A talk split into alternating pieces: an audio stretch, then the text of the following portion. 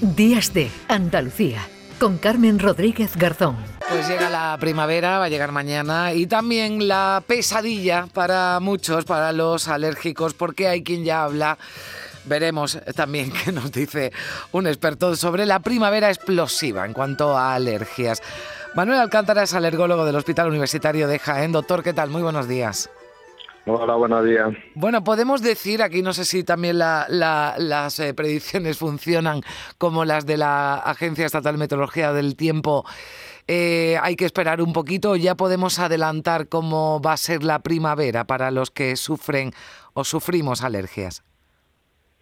Mm, bueno, eh, sí hay ciertos modelos que nos, nos permiten predecir un poco esa cómo va a evolucionar y de hecho la Sociedad Española de Alergia el día 22 pues hará la presentación de esos datos de previsión a través del Comité de Aerobiología que tenemos en la sociedad. Mm. Eh, desde un punto de vista genérico, hasta que nos presente esos datos, digamos, los compañeros expertos en el tema, mm, la escasez de lluvias durante el invierno, incluso el otoño, pues tampoco hacen prever que haya una primavera excesiva porque las plantas necesitan de, agua, salvo que ahora comenzase a llover y eso produjese una recuperación de, de la misma en cuanto a polinización. Mm.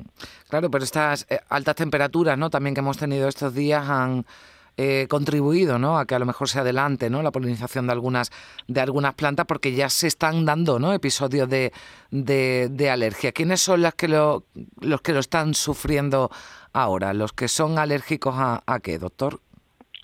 Ahora mismo eh, les corresponde la polinización del ciprés y es verdad que esa buena temperatura que, que hemos tenido pues ha hecho pues que digamos que explosione el polen de este árbol pues de forma más intensa que lo que teníamos digamos en semanas previas pero corresponde con la época normal de, del ciprés el, el buen tiempo lo que ha hecho pues que se concentre el polen en esta época lo cual no puede suceder con el resto de, de pólenes que, suelen afectar a los enfermos alérgicos. Hmm. Hombre, entiendo que depende de la alergia, doctor, que tenga cada uno, tendrá un año, una primavera mejor o peor, habrá quien esté sufriendo más los efectos, los que todavía, para los que todavía no ha llegado lo peor, ¿no? Por supuesto, cada, cada enfermo tiene unas características intrínsecas, digamos, que tiene un perfil de alergia definido, incluso dentro de lo que es ser alérgico al olivo, no todos los alérgicos al olivo son iguales, porque hoy en día sabemos que hay distintas proteínas que son las que producen la alergia dentro del polen del olivo y no todos los alérgicos son alérgicos a todas las proteínas. Por ejemplo, en el olivo se han, se han, diagnosticado o se han identificado pues 13 proteínas que tienen relación con la alergia, aunque hay tres que son las más definitorias, que es lo que se llama el OLE1, el OLE7 y el OLE9, y dependiendo de si era alérgico a cada uno de estos, el perfil de gravedad de la enfermedad también puede, puede variar y además pues también puede hacer que en determinadas zonas pues no haya alérgico a OLE9, con lo cual no se pondrían tan malos o, o que solamente sean a OLE1. Digamos que hay distintos perfiles de ser alérgico, la alergia digamos se, se va haciendo cada vez más compleja, la suerte es que cada vez se está investigando más.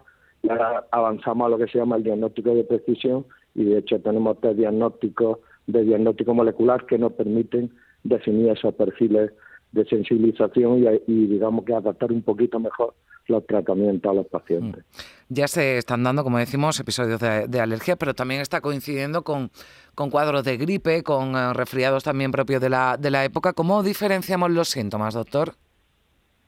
Bueno, a veces es bastante difícil diferenciarlos pero evidentemente la alergia no produce fiebre.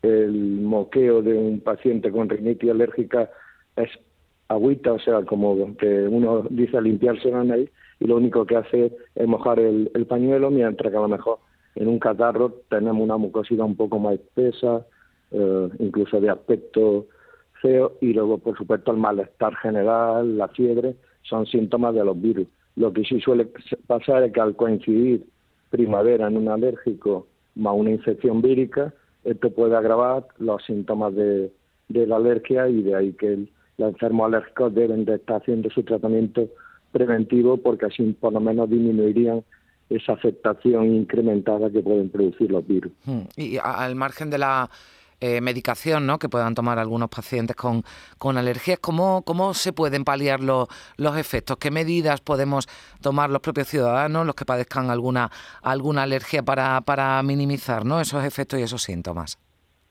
Bueno, de siempre se, aconseja, es, difícil, por lo menos, como decimos aquí en Jaén, donde nosotros realizamos la actividad y donde vemos el día a día de nuestros enfermos, cuando llegue la época del olivo, que será en mayo, pues es muy difícil a veces llevar a término las medidas, pero bueno, siempre solemos recomendarlo de que evidentemente que se hagan actividades de ocio más bien en lugares cerrados, en lugar de en lugares abiertos, no salir al campo, si uno va en el coche que vaya con la ventanilla cerrada para que el polen pues no impacte con, el viento incluso se, se complica la cosa si vamos en el coche, que se usen gafas de sol.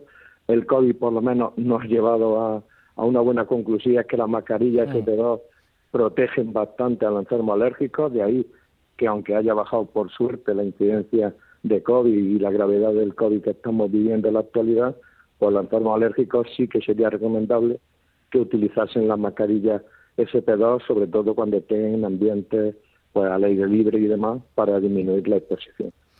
Bueno, pues ya lo saben, ahí tienen esas recomendaciones del doctor. El próximo día 22, nos dice usted, desde la Sociedad Española de Alergología, se van a hacer esas previsiones ya y bueno, nos haremos una idea de cómo queda el mapa alérgico para esta, esta primavera. Bueno, pues el que tenga también mucha paciencia y a cuidarse también.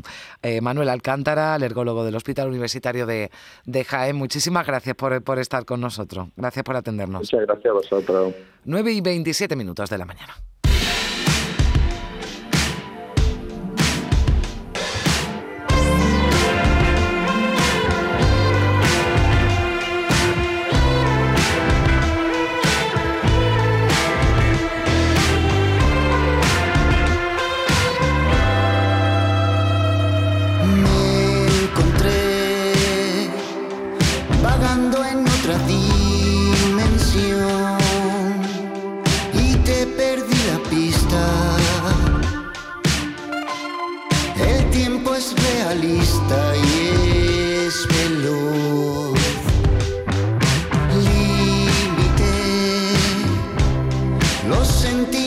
sin querer y bien adormecido.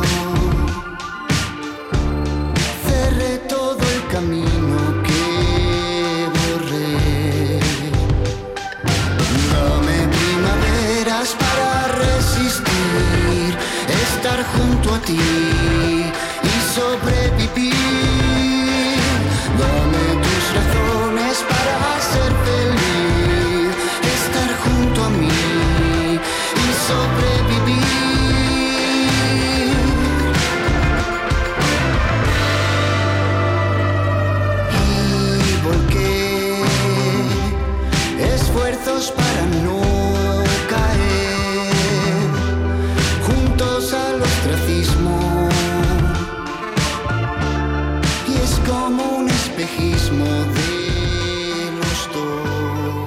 En Canal Sur Radio, Días de Andalucía, con Carmen Rodríguez Garzón.